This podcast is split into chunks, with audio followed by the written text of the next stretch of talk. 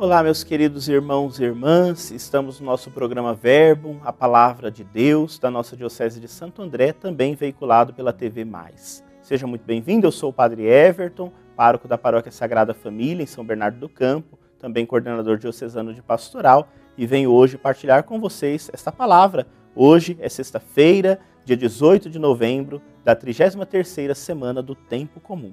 O evangelho proposto é de Lucas, capítulo 19, versículos 45 a 48.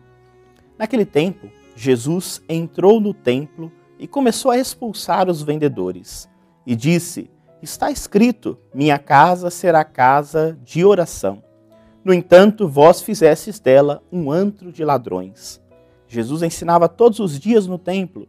Os sumos sacerdotes, os mestres da lei e os notáveis do povo procuravam um modo de matá-lo, mas não sabiam o que fazer porque o povo todo ficava fascinado quando ouvia Jesus falar. Palavra da salvação, glória a vós, Senhor. Queridos irmãos, este relato que nós acabamos de escutar, né, conhecido como aquele momento em que Jesus expulsa os vendilhões do templo, no Evangelho de Lucas é colocado aqui no seu ministério dentro de Jerusalém. Ele entra em Jerusalém e ele começa a ensinar. E diz que ele ensinava todos os dias, mas antes ele purifica o templo, ele expulsa os vendilhões, porque a casa do Senhor é uma casa de oração. Jesus vem para nos aproximar de fato do Pai. Quando estamos com Jesus, estamos próximos da graça de Deus que vem nos envolvendo.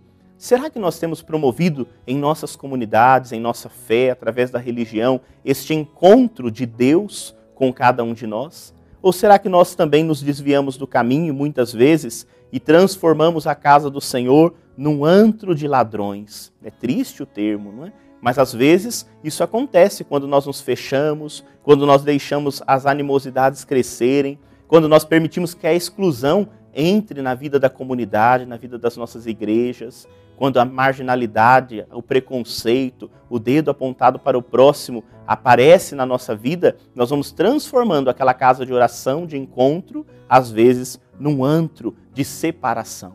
Deus não deseja isso. Ele quer nos ensinar. O final do evangelho é interessante porque diz que as pessoas ficavam fascinadas quando ouviam Jesus falar.